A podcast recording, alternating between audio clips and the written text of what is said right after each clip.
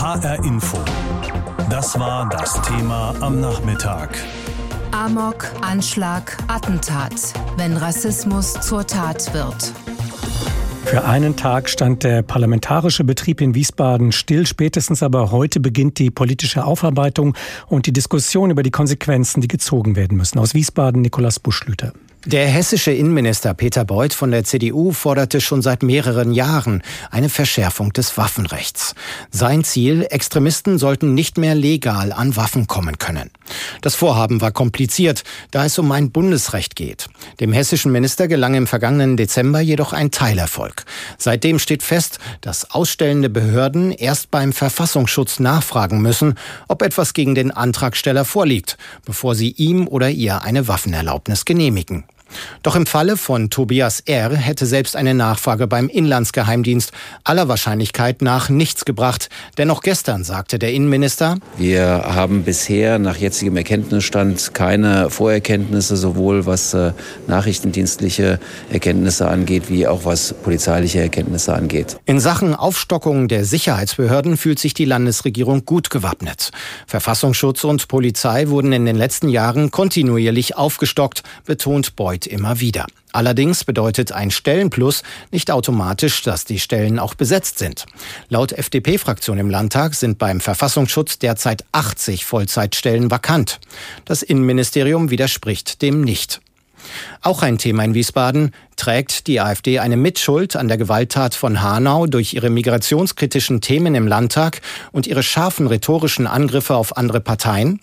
Überschreitet zum Beispiel der AfD-Abgeordnete Gerhard Schenk eine Grenze, wenn er sagt, und an diese importierten täglichen Einzelfälle, Messerattacken, Sexualdelikte, Raub und Ehrenmorde, an den Verlust der inneren Sicherheit, an, den, an diesen Blutzoll und die zahllosen Opfer ihrer Willkommenskultur wollen und werden sich die Menschen nicht gewöhnen. Der Fraktionschef der AfD, Robert Lambrou, verteidigt seinen Parteifreund. Sie können einzelne Passagen herausgreifen von AfD-Rednern. Ich kann dasselbe machen von Rednern der SPD, Linke und den Grünen, wie zum Beispiel dem Herrn Kaufmann, der am Rednerpult satt austeilt. Das gehört für mich zur harten Auseinandersetzung dazu. Auch Lambrou selbst hat im Plenum schon hart ausgeteilt. Ich frage Sie, Herr Ministerpräsident, können Sie von der Zuwanderung mit allen negativen Begleiterscheinungen nicht genug bekommen?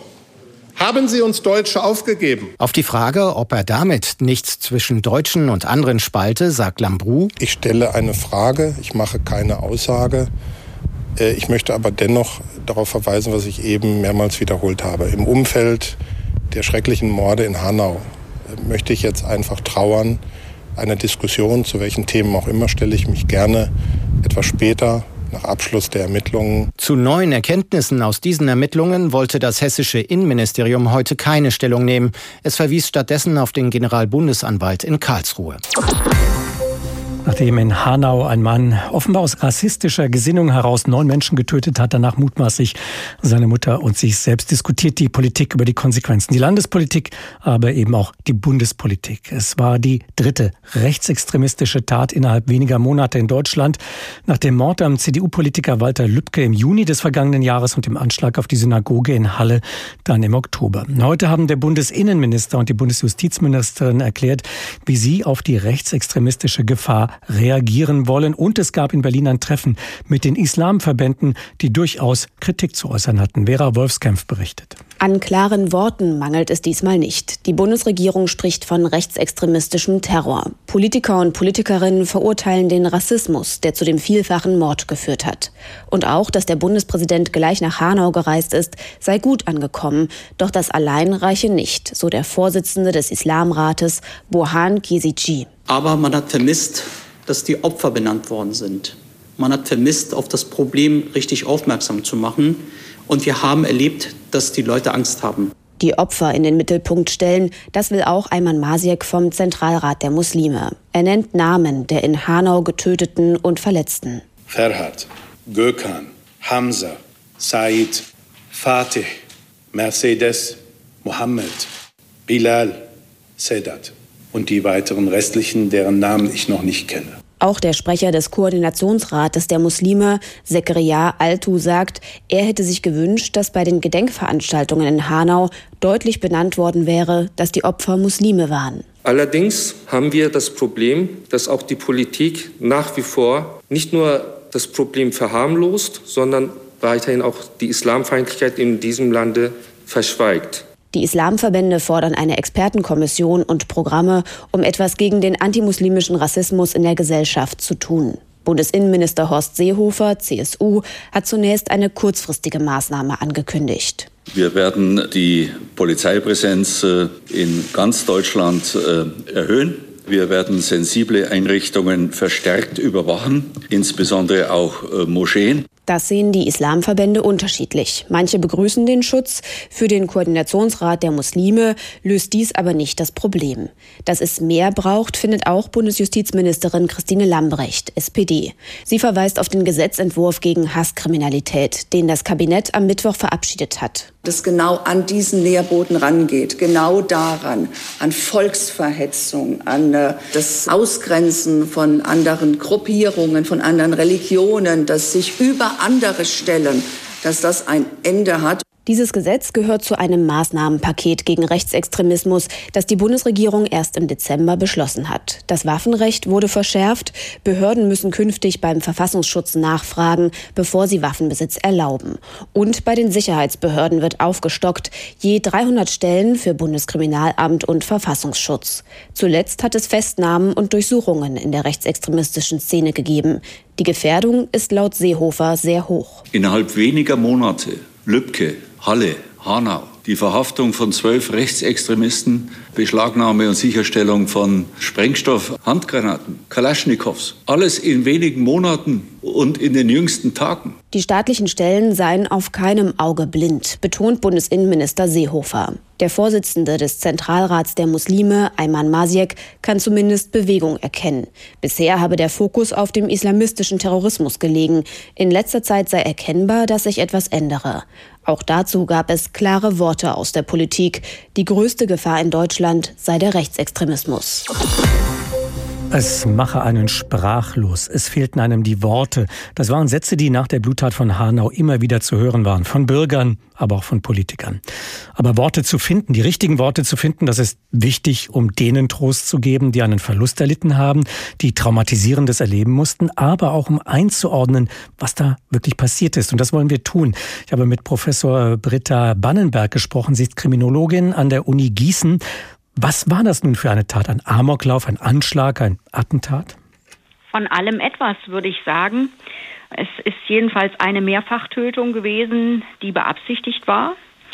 Und es gibt sehr rechtsextremistische Äußerungen des mutmaßlichen Täters und auch eine spezifische Opferwahl, was ja auf ein bestimmtes Motiv hindeutet. Es gibt aber eben auch weitere Hinweise in dem Selbstzeugnis, dass es sich bei dieser Person um einen psychisch kranken Menschen handelt. Und damit haben wir die typische Mischung zwischen Amoktat und Rechtsterrorismus. Eine ganze Stadt steht unter Schock. Der Ministerpräsident und der Bundespräsident reisen an. Die Nachricht schlechthin in allen Medien. Wie wichtig ist Attentätern wie dem von Hanau die öffentliche und damit auch die mediale Aufmerksamkeit? Das ist das Entscheidende für solche Täter. Sie zielen mit ihrer Tat darauf ab, im Grunde unsterblich zu werden. Und wenn es im Internet für alle Zeiten ist. Und ähm, sie wollen mediale Aufmerksamkeit und natürlich bekommen sie die auch. Einige Medien berichten ja, dass der mutmaßliche Täter seine Fußballkarriere etwa verletzungsbedingt abbrechen musste als ganz junger Mann. Sind es solche Momente großer persönlicher Frustration, dass etwas nicht gelingt, dass man in eine Sackgasse vielleicht gerät oder glaubt dort zu sein, die am Ende bestimmen, dass ein solcher Mensch zum Täter wird?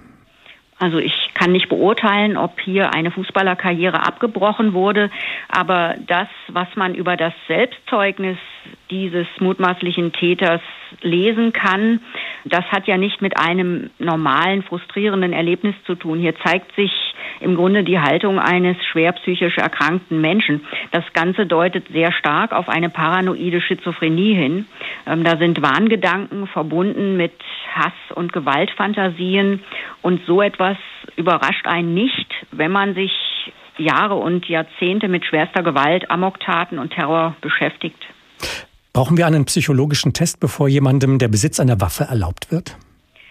Naja, es gibt äh, theoretisch schon eine Zuverlässigkeitsprüfung, aber inwieweit die praktisch ernst genommen wird, das ist ähm, ein anderes Thema. Was man in diesem Fall auch gar nicht weiß, ist, ob sich diese Erkrankung vielleicht schon längere Zeit ähm, gezeigt hat, auch im Umfeld gezeigt hat, oder ob sie erst in letzter Zeit massiv ausgebrochen ist. Das kann man ja nicht wissen und damit kann man auch nicht pauschal sagen, der Schützenverein hätte wissen müssen.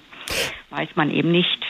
Die Täter, auch wenn man sie dann als Einzeltäter bezeichnet, hatten ja ein Umfeld, ein persönliches, eines aber auch im Netz. Muss die Bereitschaft steigen, auf Alarmsignale zu reagieren? Auf jeden Fall muss die Bereitschaft äh, steigen, auf Alarmsignale zu reagieren, und zwar unabhängig davon, ob wir es tatsächlich mit ähm, psychisch gestörten Einzeltätern zu tun haben oder mit Personen, die sich in ein radikales Netzwerk begeben. Das ähm, spielt ja letztlich überhaupt keine Rolle. Menschen, die bereit sind, schwerste Gewalttaten zu verüben, die senden möglicherweise schon gewisse Zeichen im Vorfeld ihrer Taten und die werden sicherlich am ehesten im sozialen Umfeld, in der Familie, bei Freunden, Bekannten oder ehemaligen Freunden, am Arbeitsplatz, in der Freizeit wahrgenommen, wenn sich ein Mensch nicht total isoliert. Und das ist natürlich immer schwierig, selbst wenn bedrohliche Anzeichen wahrgenommen werden, trauen sich ja viele nicht, die Polizei zu informieren oder sie trauen sich auch nicht, die Person darauf anzusprechen, ob es nicht ähm, sinnvoll sei, sich möglicherweise in psychiatrische Behandlung zu begeben. Solche Attentate haben Auswirkungen auf die unmittelbar Betroffenen, auf Überlebende, auf äh, aber auch Angehörige von Todesopfern, aber auch auf die Öffentlichkeit, auf andere, die das Ganze miterleben am Ort des Geschehens oder auch in den Medien. Werden wir irgendwo neu lernen müssen, mit einer permanenten Bedrohung und auch mit solchen Attentaten zu leben, auch äh, ein Leben ohne in permanenter Furcht sein zu müssen? Ich glaube nicht, dass die Menschen in permanenter Furcht sind, aber es ist schon etwas beunruhigend, dass diese Art Taten zunimmt. Und das ist ja gerade das Paradox, dass man es mit sehr seltenen Ereignissen zu tun hat, die aber leider ganz schwere Folgen haben und ähm, das Rechtsgut, das betroffen ist, das Leben vieler Menschen, die dort getötet oder eben auch die körperliche Unversehrtheit, die massiv beeinträchtigt sein kann, wenn man angeschossen wird, wenn man sowas hautnah miterlebt. Das sind natürlich Folgen, die werden die Menschen ihr Leben lang begleiten. Und nicht jeder wird damit sehr gut klarkommen, was dazu auffordert, dass wir uns als Gesellschaft den Betroffenen gegenüber äußerst solidarisch verhalten sollten. Also nicht in Furcht und Schrecken verfallen, sondern überlegen, wo kann man Prävention betreiben. Das heißt, die Merkmale, die man erkennen kann bei einer möglicherweise bedrohlichen Person ernst nehmen. Andererseits aber Opfern, Hinterbliebenen beistehen und da auch geduldig sein und nicht glauben, dass in ein paar Monaten alles vergessen und vorbei ist. Das wird es nämlich nicht sein. HR Info. Das war das Thema am Nachmittag. Amok, Anschlag, Attentat. Wenn Rassismus zur Tat wird. Nicht Waffen töten, sondern Menschen töten, so lautet ja ein oft gehörter Satz von Waffenbefürwortern, vor allem in den Vereinigten Staaten. Aber die Wahrheit bleibt eben auch, ohne Waffen kann man Menschen nicht so schnell und in so großer Zahl töten, wie es immer wieder passiert und jetzt eben auch in Hanau. Der mutmaßliche Schütze von Hanau, Tobias R., tat das mit einer Schusswaffe, die er legal besaß, weil er Mitglied in einem Schützenverein war, und zwar in Bergen-Enkheim, einem Stadtteil von Frankfurt. Frank Angermund hat sich dort für uns umgehört. Tobias R. erschießt in Hanau zehn Menschen auf offener Straße. Er schießt in einer Bar auf Gäste, in einem Kiosk auf Kunden und Mitarbeiter und er schießt auf die Insassen eines Autos. Sein Motiv ist rassistisch, sagt der Generalbundesanwalt. Seine Waffe ist eine Pistole. Trainiert hat er mit einer 9 mm Pistole und Kleinkaliberwaffen beim Schützenverein SV Diana Bergen-Enkheim. Seit Anfang 2012 war er dort Mitglied. Auf dem Schießstand in Frankfurt haben die anderen Schützen von seiner rechtsextremen Gesinnung nichts mitbekommen. Also total unauffällig. Ich hätte nicht gedacht, dass der irgendwie ausrasten könnte. Hat sich auch nie irgendwie geäußert, rassistisch oder irgendwie ausländerfeindlich. Ist mir ein Rätsel. Ein freundlicher, ruhiger, netter, aber introvertierter Mensch, so beschreiben ihn Mitglieder des Schützenvereins. Dass unter ihnen ein rassistischer Massenmörder trainiert hat, ist für viele unbegreiflich. Schriftführer Rainer Burg. Wir selbst haben also etliche äh, Mitglieder, auch äh, mit ausländischen Wurzeln. Äh, es hat hier nie in irgendeiner Art und Weise da äh, rassistische äh, Themen gegeben, dass jemand angegangen worden wäre, wie auch immer. Wir verstehen uns eigentlich hier als, als Schützenkameraden. Auch der mutmaßliche Mörder von Kassels Regierungspräsident Walter Lübcke, Stefan E., war Mitglied in einem Schützenverein. Und auch der Mann, der in Wächtersbach aus einem Auto auf Menschen mit dunkler Hautfarbe geschossen hat, hatte eine Waffenbesitzkarte. Bundesjustizministerin Christine Lamprecht dazu in der Bundespressekonferenz. Wir werden genau hinschauen müssen, ob die Gesetze, die in Kraft sind, ob die auch entsprechend ausgeführt werden, ob entsprechend darauf geschaut wird, äh, wie diejenigen, äh, die eine solche Waffe haben, ob die Zuverlässigkeitsprüfung entsprechend auch durchgeführt wird. Schützen, die eine Waffe legal mit nach Hause nehmen dürfen, müssen aktuell mindestens ein Jahr Mitglied in einem entsprechenden Verein sein. Außerdem müssen sie eine gewisse Anzahl von Trainingseinheiten nachweisen können. Dann muss der Schütze einen Antrag an den Verband stellen. Mit der erteilten Bescheinigung muss er eine Genehmigung bei der zuständigen Behörde seiner Stadt beantragen. Dort findet eine sogenannte Zuverlässigkeitsprüfung statt. Doch was bringt dieses Verfahren, wenn sich der Schütze nicht als Rassist und Verschwörungstheoretiker zu erkennen gibt? Rainer Burg. Es gibt Staaten wie beispielsweise England, die haben den Waffenbesitz äh, in Privathand weitestgehend verboten nach wie vor, äh, sage ich mal, das Problem, dass halt mit illegalen Waffen äh, genauso Straftaten verübt werden. Der Frankfurter Schützenverein hat als Reaktion auf den Anschlag eines seiner Mitglieder mit insgesamt elf Toten den Trainingsbetrieb in den nächsten Tagen eingestellt. Am Dienstag will sich der Vorstand zu einer außerordentlichen Sitzung treffen. Aus Worten werden Taten. Das ist oft zu hören in diesen Tagen.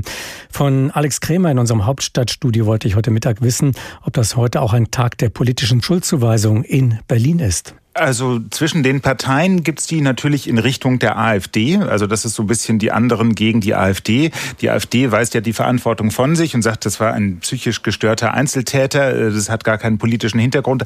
Andere sehen da schon durchaus Verbindungen. Das ist so die Debatte, die da läuft. Und da hat sich heute auch der Bundesinnenminister dazu geäußert, Horst Seehofer. Der wurde gefragt, äh, explizit nach der Rolle der AfD, hat gesagt, er muss da vorsichtig sein, sonst äh, gibt's Ärger vielleicht vom Verfassungsgericht. Aber die folgende Bemerkung, die konnte er sich dann doch nicht verkneifen. Ich kann nicht bestreiten, dass zum Beispiel eine Aussage, der Nationalsozialismus ist ein Vogelschiss der Geschichte, genau dieser Nährboden ist, der aus meiner Sicht dann die Köpfe verwirrt. Und verwirrte Köpfe, aus denen tritt leider viel zu oft Böses hervor. Ja, also der Vogelschiss, das ist die Bemerkung von Alexander Gauland, die es da gab, die NS-Zeit als Vogelschiss in der deutschen Geschichte, auf die sich Horst Seehofer bezogen hat. Und das war dann doch eine recht deutliche Ansage in Richtung AfD, auch wenn er vorher gesagt hatte, er würde sich nur vorsichtig äußern zu dieser Frage. Herr Grimmer, diese Debatte um die Abgrenzung zur AfD, spielt die im Moment eine Rolle oder hat sie vielleicht sogar neue Nahrung bekommen? Also in der Union würde ich schon sagen, da gibt es ja noch diverse Leute, zum Beispiel auch die amtierende Parteichefin Annegret Kramp-Karrenbauer, die sagt, Hanau ist ein Grund mehr. Die Grenze in Richtung Rechtsaußen, Rechtsextremismus, das ist nicht unbedingt gleichzusetzen mit der AfD Rechtsextremismus, aber die, sie nimmt das zum Anlass, um diese Grenze nochmal deutlicher einzufordern. Also diese Debatte, die ja insbesondere innerhalb der Union läuft, die hat schon nochmal neue Fahrt bekommen dadurch und denke, wird in den nächsten Tagen auch so weitergehen. Jetzt stand erstmal Hanau im Vordergrund und die Opfer und die Frage, was genau ist denn da passiert, welchen Hintergrund hatte dieser Täter. Aber diese politische Dimension, die wird uns in den nächsten Tagen weiter beschäftigen. Werden denn schon erste rechtliche Konsequenzen und Veränderungen angekündigt, möglicherweise beispielsweise im Waffenrecht? Das war eine interessante Pressekonferenz heute mit dem Innenminister und der Bundesjustizministerin Christine Lambrecht, die war auch dabei. Beide haben gesagt, es sind ja schon diverse Gesetze verändert worden in den vergangenen Monaten oder die Änderungen sind gerade auf dem Weg. Am Mittwoch gerade das Gesetz zum Beispiel gegen äh, Hasskriminalität, also Bedrohungen im Netz und anderswo, die schärfer verfolgt werden sollen. Betreiber wie Facebook, die dann was melden sollen in diese Richtung. Das sagen sie, reicht erstmal aus. Auch die umfangreichen Aufstockungen bei den Sicherheitsbehörden, die kriegen ja sehr viel mehr herstellen. Das wollen sie erstmal wirken lassen, denn das liegt alles erst relativ kurz zurück. Allerdings eine Ausnahme tatsächlich Waffenrecht. Sie haben es angesprochen, auch das ist gerade verschärft worden. Aber da haben Sie gesagt, hm, da muss man noch mal genauer hingucken. Vielleicht muss man auch analysieren, was im Fall dieses Täters von Hanau da jetzt möglicherweise falsch gelaufen ist, denn der hatte ja legal Waffen und ob man nicht hätte wissen können, dass man dem vielleicht besser keine zugestehen sollte. Das wollen Sie noch untersuchen und vielleicht das Waffenrecht dann nochmal angucken. Ansonsten sagen Sie, wir rufen nicht nach neuen Paragraphen und auch nicht nach zusätzlichem Personal. Welche Rolle spielt ein besserer Schutz von gefährdeten Einrichtungen, von gefährdeten äh, Bevölkerungsgruppen? Welche Rolle spielt die Prävention künftig? Die spielt eine große Rolle, jetzt auch akut erstmal, weil die Behörden sagen, und der Innenminister sagt das auch, die Gefährdungslage ist hoch. Es gibt die Gefahr von Nachahmungstaten. Es sollen gefährdete Liegenschaften, Gebäude besonders geschützt werden, zum Beispiel Moscheen, wo heute dann Freitagsgebet ist. Da wird sicherlich an der einen oder anderen Stelle ein Polizeiauto auftauchen, wo bisher kein stand. Die muslimischen Verbände haben das ja auch schon länger eingefordert, haben das nicht immer gekriegt. Die fordern es jetzt gerade auch noch mal ein. Und ich denke, dass die Wahrscheinlichkeit, äh, dass sie das jetzt erhalten, eben auch noch mal deutlich größer geworden ist. Äh, jedenfalls Horst Seehofer hat erklärt, er hat sich mit seinen Länderkollegen darauf verständigt, dass das passieren soll. Wo genau dann da welches Polizeiauto steht, das legt aber immer die Polizei vor Ort fest. HR Info. Das war das Thema am Nachmittag. Amok, Anschlag, Attentat. Wenn Rassismus zur Tat wird. Oder wie Kritiker sagen, wenn Worte zu Taten werden. Nach der Bluttat von Hanau ist die AfD in die Kritik geraten. Diese habe über Jahre hinweg eine Brutalisierung der Sprache betrieben und sie habe damit ein Klima der Angst geschaffen, aus der auch Einzelgänger die Notwendigkeit zum Handeln ableiten würden. Kai Küstner berichtet aus Berlin. Viel Zeit verstrich nicht. Nur wenige Stunden nachdem der Generalbundesanwalt erklärt hatte, dass die Morde von Hanau mutmaßlich auf das Konto eines Täters mit rassistischer Gesinnung gingen, da stellten Politiker von Linken, Grünen, SPD, FDP und Union einen Zusammenhang zur AfD her. So folgerte die CDU-Chefin Annegret Kramp-Karrenbauer. Dass es keine Zusammenarbeit mit der Partei geben darf, die zum Teil Rechtsextreme, ja, ich sage auch ganz bewusst Nazis, in ihren eigenen Reihen duldet. SPD-Generalsekretär Lars Klingbeil bezeichnet die AfD als politischen Arm der extremen Rechten und fordert, sie müsse nun endlich vom Verfassungsschutz beobachtet werden. Die AfD selbst und ihr Fraktionschef Alexander Gauland wehren sich. Ich finde es schäbig, so eine furchtbare Tat zu instrumentalisieren. Alles, was wir wissen, ist, dass das ein völlig geistesverwirrter Mensch ist. Was also hat die AfD mit Hanau zu tun? Gar nichts, findet die Alternative für Deutschland selbst. Sehr viel meinen alle anderen im Bundestag vertretenen Parteien. Nun ist bislang nicht ersichtlich, dass der Attentäter irgendeine direkte Verbindung zur AfD hatte. In dem mutmaßlich von ihm hinterlassenen sogenannten Manifest ist die Partei nicht erwähnt. Also von einer Schuld in einem juristischen Sinne kann man natürlich nicht sprechen. Aber es ist natürlich auch klar, dass die AfD und das, was einzelne Politiker der AfD tun und sagen, mit dazu beiträgt, dass es solche Taten gibt. Von einer Mitverantwortung der AfD für Hanau spricht der Parteienforscher von der Freien Universität Berlin, Carsten Koschmieder, und macht dies unter anderem daran fest, dass etwa AfD-Politiker wie Björn Höcke einen großen Bevölkerungsaustausch unterstellten. Dass also die Deutschen durch Einwanderung in ihrer Existenz bedroht seien. Anklänge daran fänden sich auch in dem hinterlassenen Schreiben des mutmaßlichen Attentäters. Beispiel, er schreibt in seinem Manifest, dass das deutsche Volk irgendwie degeneriert, weil zu viele Leute einen deutschen Pass haben, die gar keine rein rassigen Deutschen sind. Immer in Anführungszeichen, das sind nicht meine Worte. Und das ist genau die Sprache, die wir auch in der AfD finden. Die Argumentation der AfD hingegen ist klar und zieht sich durch sämtliche Tweets und Äußerungen nach der Bluttat. Die Morde eines wahnsinnigen Einzeltäters ihr anzulasten, sei niederträchtig. Die Bundestagsabgeordnete Beatrix von Storch geht gar noch einen Schritt weiter in die Offensive nämlich, fordert den Rücktritt des Generalbundesanwalts. Es wäre angezeigt gewesen, diesen schwer psychisch Kranken den Waffenschein zu entziehen und die Waffe zu entziehen. Nichts ist passiert. Und auch AfD-Chef Jörg Meuthen widmete sich auf seiner Facebook-Seite noch einmal ausführlich dem Geisteszustand des mutmaßlichen Attentäters. Auch anderthalb Tage nach den Schüssen von Hanau mit elf Toten ist die Bestürzung in ganz Deutschland riesig. Gestern Abend gab es bundesweit Mahnwachen, auch eine große in Hanau. Bei dieser Mahnwache war auch Bundespräsident Frank-Walter Steinmeier dabei. Wir stehen zusammen, wir halten zusammen, wir wollen zusammen leben und wir zeigen es wieder und wieder. Das ist das stärkste Mittel gegen den Hass. Soweit der Bundespräsident gestern Abend in Hanau. Die Ermittlungen konzentrieren sich jetzt auf die Frage, ob der mutmaßliche Täter Mitwisser oder Unterstützer hatte. Tobias R. lebte unauffällig, ist vorher nie als Rassist aufgefallen. Er war nicht vorbestraft. Er verbreitete seine Hassbotschaften und Vernichtungsfantasien nur im Internet. Da wurde er aber erschreckend deutlich. Jörg Radek ist Vorsitzender der Gewerkschaft der Polizei. Ich habe ihn vor der Sendung gefragt, warum die Polizei nicht vorher auf ihn aufmerksam geworden ist ist?